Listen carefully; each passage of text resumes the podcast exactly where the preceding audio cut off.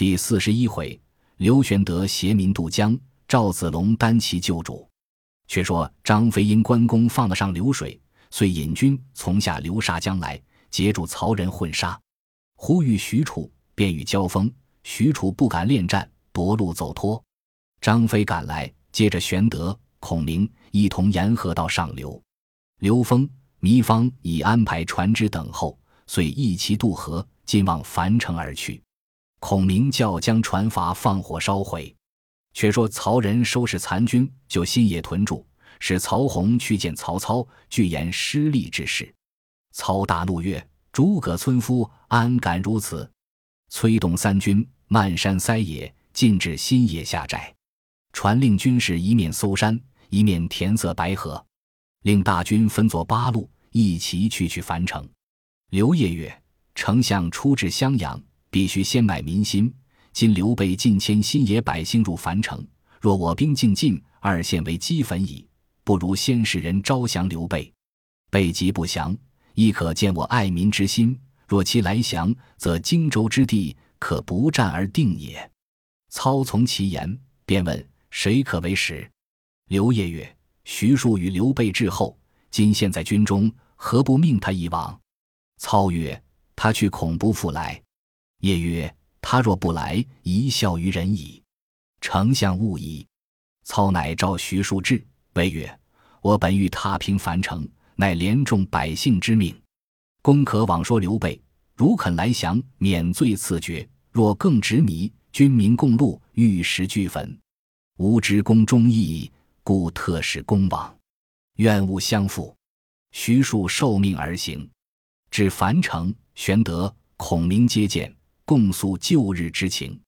数曰：“曹操使数来招降使君，乃假买民心也。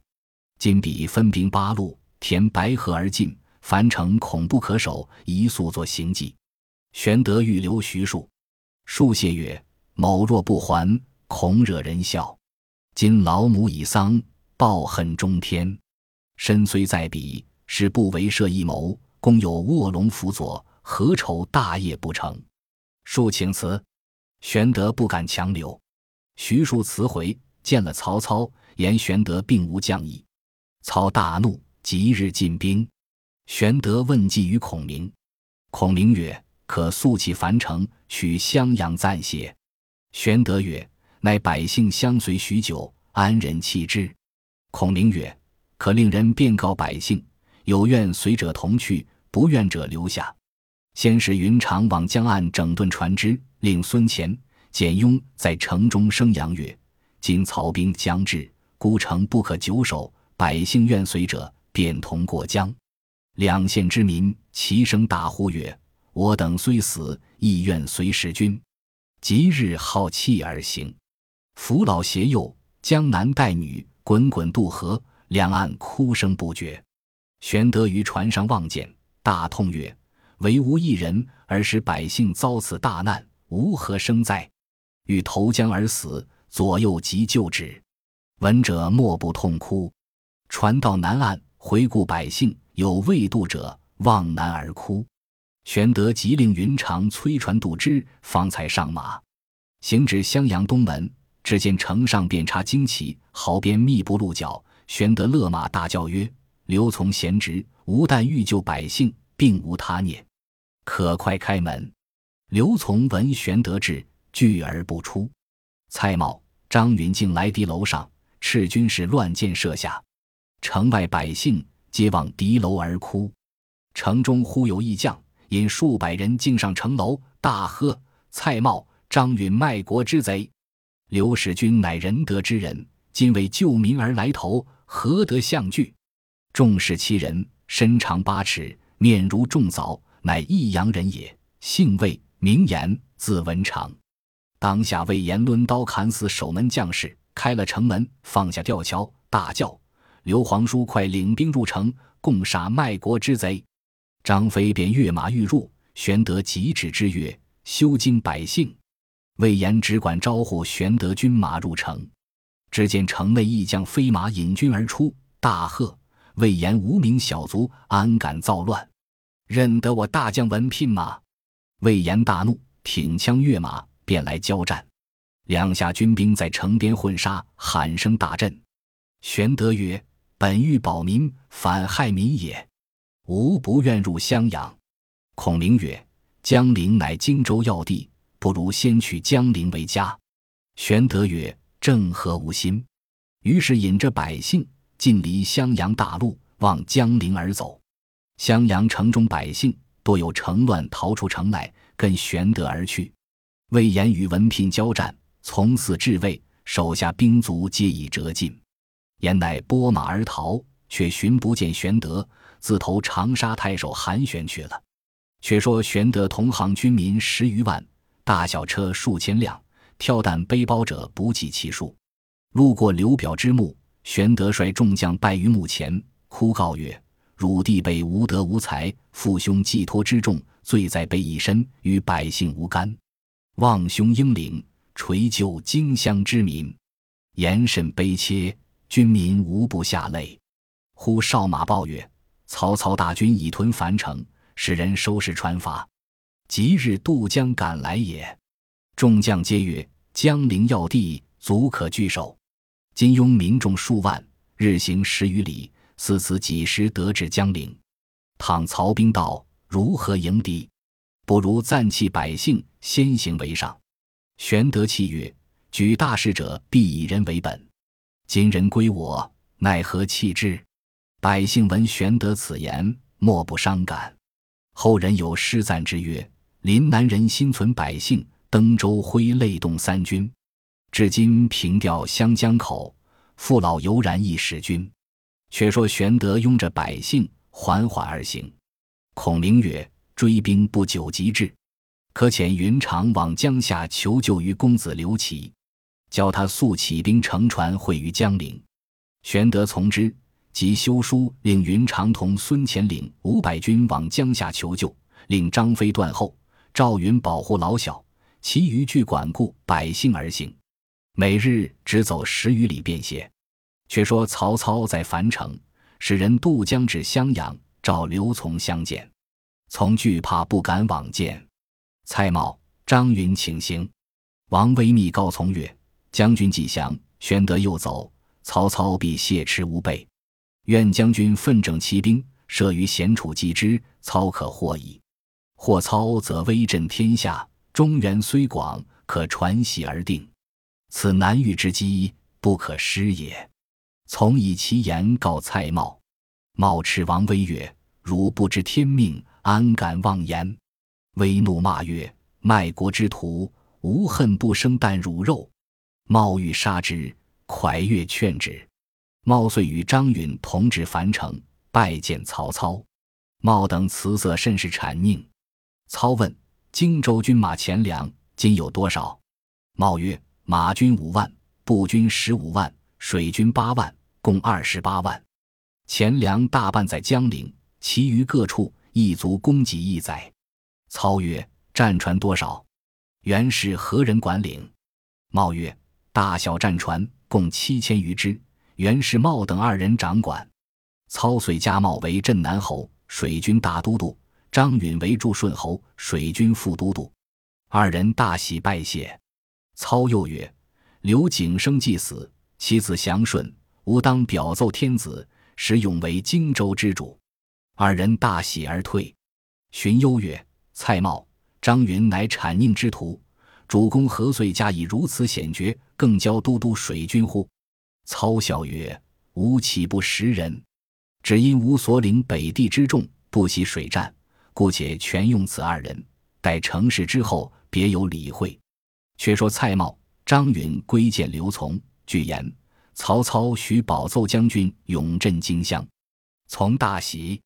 次日。与母蔡夫人击捧印绶兵符，亲自渡江拜迎曹操。曹府未毕，即引随征军将进屯襄阳城外。蔡瑁、张允令襄阳百姓焚香拜接。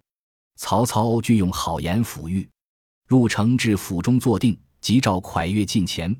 抚谓曰：“吾不喜得荆州，喜得异度也。”遂封蒯越为江陵太守、樊城侯。傅逊。王粲等皆为关内侯，而以刘琮为青州刺史，便交启程。从闻命大惊，辞曰：“从不愿为官，愿守父母乡土。”操曰：“青州近帝都，教你随朝为官，免在荆襄被人屠害。”从再三推辞，曹操不准。从只得与母蔡夫人同赴青州，只有故将王威相随，其余官员俱送至江口而回。操唤于禁嘱咐曰：“你可引轻骑追刘琮母子杀之，以绝后患。”于禁得令，领众赶上，大喝曰：“我奉丞相令，叫来杀汝母子，可早纳下首级。”蔡夫人抱刘琮而大哭。于禁喝令军士下手。王威愤怒，奋力相斗，竟被众军所杀。军士杀死刘琮及蔡夫人，于禁回报曹操，操重赏于禁，便使人往隆中搜寻孔明妻小，却不知去向。原来孔明先已令人搬送至三江内隐蔽矣。操深恨之。襄阳既定，荀攸进言曰：“江陵乃荆襄重地，钱粮极广，刘备若据此地。”急难动摇，操曰：“孤其望之。”遂命于襄阳诸将中选一员引军开道。诸将中却独不见文聘。操使人询问，方才来见。操曰：“汝来何迟？”对曰：“为人臣而不能使其主保全净土，心实悲惨，无言早见耳。”言讫，唏嘘流涕。操曰：“真忠臣也。”除江夏太守，赐爵关内侯，便叫引军开道。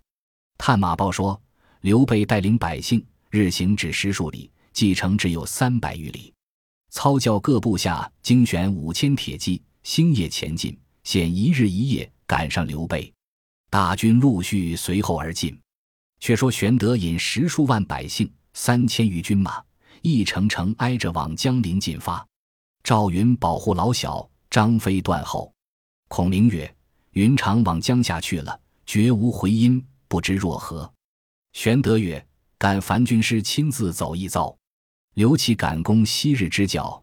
今若建功亲至，势必邪矣。”孔明允诺，便同刘封引五百军先往江夏求救去了。当日，玄德自与简雍、糜竺、糜芳同行，正行间，忽然一阵狂风就马前刮起。尘土冲天，平遮红日。玄德惊曰：“此何兆也？”简雍颇明阴阳，袖战一刻，时惊曰：“此大凶之兆也！应在今夜。主公可速弃百姓而走。”玄德曰：“百姓从新野相随至此，吾安忍弃之？”雍曰：“主公若恋而不弃，或不远矣。”玄德问：“前面是何处？”左右答曰：“前面是当阳县，有座山名为景山。玄德便交就此山扎住。时秋末冬初，凉风透骨，黄昏将近，哭声遍野。至四更时分，只听得西北喊声震地而来。玄德大惊，急上马引本部精兵二千余人迎敌。曹兵掩至，势不可当。玄德死战，正在危迫之际。幸得张飞引军至，杀开一条血路，救玄德望东而走。文聘当先拦住，玄德骂曰：“背主之贼，尚有何面目见人？”文聘羞惭满面，引兵自投东北去了。张飞保着玄德，且战且走，奔至天明，闻喊声渐渐远去，玄德方才歇马。看手下随行人只有百余骑，百姓老小兵糜竺。糜芳、简雍、赵云等一干人皆不知下落。玄德大哭曰：“十数万生灵，皆因恋我，遭此大难。诸将及老小，皆不知存亡。虽土木之人，宁不悲乎？”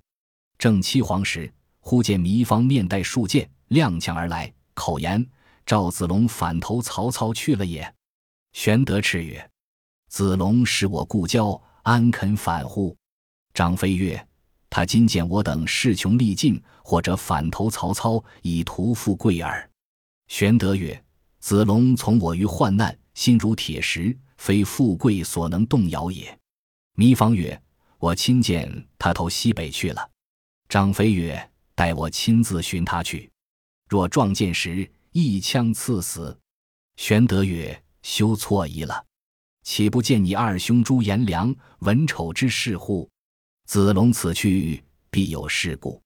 无料子龙必不弃我也。”张飞哪里肯听，引二十余骑至长板桥，见桥东有一带树木，飞升一骑，教所从二十余骑都砍下树枝，拴在马尾上，在树林内往来驰骋，冲起尘土，以为疑兵。飞却亲自横矛立马于桥上，向西而望。却说赵云自四更时分与曹军厮杀，往来冲突，杀至天明，寻不见玄德，又失了玄德老小。云自思曰：“主公将干、糜二夫人与小主人阿斗托付在我身上，今日军中失散，有何面目去见主人？不如去决一死战，好歹要寻主母与小主人下落。”回顾左右，只有三四十骑相随。云拍马在乱军中寻觅，二县百姓号哭之声震天动地，众见着枪，抛男弃女而走者不计其数。赵云正走之间。见一人卧在草中，视之，乃简雍也。云即问曰：“曾见两位主母否？”雍曰：“二主母弃了车仗，抱阿斗而走。我飞马赶去，转过山坡，被义将刺了一枪，跌下马来，马被夺了去。我争斗不得，故卧在此。”云乃将从其所骑之马，皆一匹与简雍齐坐，有着二卒扶护简雍，先去报与主人。我上天入地，好歹寻主母与小主人来。如寻不见，死在沙场上也。说罢，拍马望长坂坡而去。忽一人大叫：“赵将军哪里去？”云勒马问曰：“你是何人？”答曰：“我乃刘使君帐下护送车仗的军士，被箭射倒在此。”赵云便问二夫人消息。军士曰：“恰才见甘夫人披头显足。”相随一伙百姓妇女投南而走，云见说也不顾军事，即纵马往南赶去。只见一伙百姓男女数百人相携而走。云大叫曰：“内中有甘夫人否？”夫人在后面望见赵云，放声大哭。云下马插枪而泣曰：“使主母失散，云之罪也。糜夫人与小主人安在？”甘夫人曰。我与糜夫人被逐，弃了车仗，杂于百姓内步行，又撞见一支军马冲散。糜夫人与阿斗不知何往，我独自逃生至此。正言间，百姓发喊，又撞出一支军来。赵云拔枪上马看时，面前马上绑着一人，乃糜竺也。背后一将手提大刀，引着千余军，乃曹仁部将淳于岛拿住糜竺，正要解去献功。赵云大喝一声，挺枪纵马，直取淳于岛。岛底敌不住，被云一枪刺落马下，向前救了糜竺，夺得马二匹。云请甘夫人上马，杀开条大路，直送至长坂城。只见张飞横矛立马于桥上，大叫：“子龙，你如何反我哥哥？”云曰：“我寻不见主母与小主人，因此落后，何言反耶？”飞曰：“若非简雍先来报信，我今见你，怎肯甘休也？”云曰：“主公在何处？”飞曰：“只在前面不远。”云谓糜竺曰：“梅子重保甘夫人先行，待我仍往寻糜夫人与小主人去。”言罢，引数骑再回旧路。正走之间，见一将手提铁枪，背着一口剑，引十数骑跃马而来。赵云更不打话，直取那将。交马只一合，把那将一枪刺倒，从其接走。原来那将乃曹操随身备剑之将夏侯恩也。曹操有宝剑二口，一名倚天，一名青钢。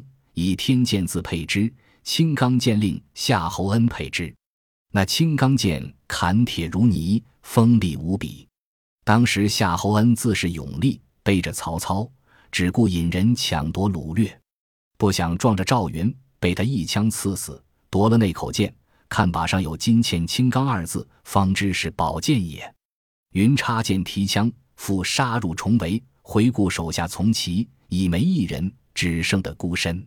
云并无半点退心，只顾往来寻觅，但逢百姓，便问糜夫人消息。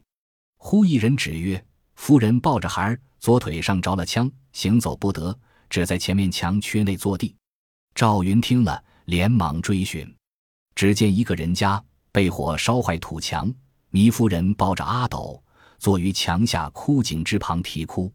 云即下马伏地而拜。夫人曰：“妾得见将军，阿斗有命矣。”望将军可怜他父亲飘荡半世，只有这点骨血，将军可护持此子，教他得见父面。妾死无恨。云曰：“夫人受难，云之罪也，不必多言，请夫人上马。”云自不行死战，保夫人透出重围。糜夫人曰：“不可，将军岂可无马？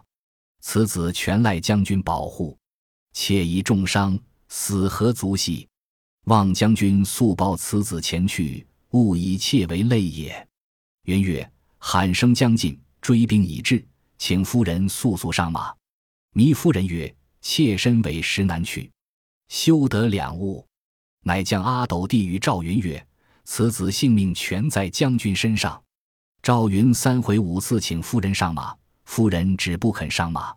四边喊声又起，云厉声曰：夫人不听无言，追军若至，未知奈何。糜夫人乃弃阿斗于地，翻身投入枯井中而死。后人有诗赞之曰：“战将全凭马力多，不行怎把右军服？拼将一死存留死，永绝还亏女丈夫。”赵云见夫人已死，恐曹军到失，便将土墙推倒，掩盖枯井。掩气，解开勒甲绦，放下掩心镜。将阿斗抱护在怀，绰枪上马。早有一将引一队步军至，乃曹洪部将晏明也。持三尖两刃刀来战赵云，不三合，被赵云一枪刺倒，杀散众军，冲开一条路。正走间，前面又一支军马拦路。当先一员大将，旗号分明，大书河间张合。云更不答话，挺枪便战，约十余合。云不敢恋战。夺路而走，背后张合赶来，云加鞭而行，不想柯达一声，连马和人颠入土坑之内。张合挺枪来刺，忽然一道红光从土坑中滚起，那匹马凭空一跃，跳出坑外。后人有诗曰：“红光照体困龙飞，征马冲开长坂围。四十二年真命主，将军因得显神威。”张合见了，大惊而退。赵云纵马正走，背后忽有二将大叫：“赵云休走！”前面又有二将使两班军器截住去路，后面赶的是马延、张仪，前面阻的是焦处、张南，都是袁绍手下将将。赵云力战四将，曹军一齐拥至，云乃拔青钢剑乱砍，手起处一甲平过，血如涌泉，杀退众军将，直透重围。却说曹操在景山顶上望见一将，所到之处威不可当，急问左右是谁。曹洪飞马下山，大叫曰：“军中战将可留姓名。”云应声曰：“吾乃常山赵子龙也。”曹洪回报曹操，操曰：“真虎将也，吾当生智之。”遂令飞马传报各处，如赵云道，不许放冷箭，只要捉活的。因此，赵云得脱此难，此亦阿斗之福所致也。这一场杀，赵云怀抱后主，直透重围，砍倒大旗两面，夺槊三条，前后枪刺剑砍，杀死曹营名将五十余员。后人有诗曰：“血染征袍透甲红，当阳谁敢与争锋？古来冲阵扶危主，只有常山赵子龙。”赵云当下杀透重围，以离大阵。血满征袍，正行间，山坡下又撞出两支军，乃夏侯惇部将钟进、钟申兄弟二人，一个使大斧，一个使画戟。大喝：“赵云，快下马受缚！”正是才离虎窟逃生去，又遇龙潭鼓浪来。毕竟子龙怎地脱身？且听下回分解。本集播放完毕，感谢您的收听，喜欢请订阅加关注。主页有更多精彩内容。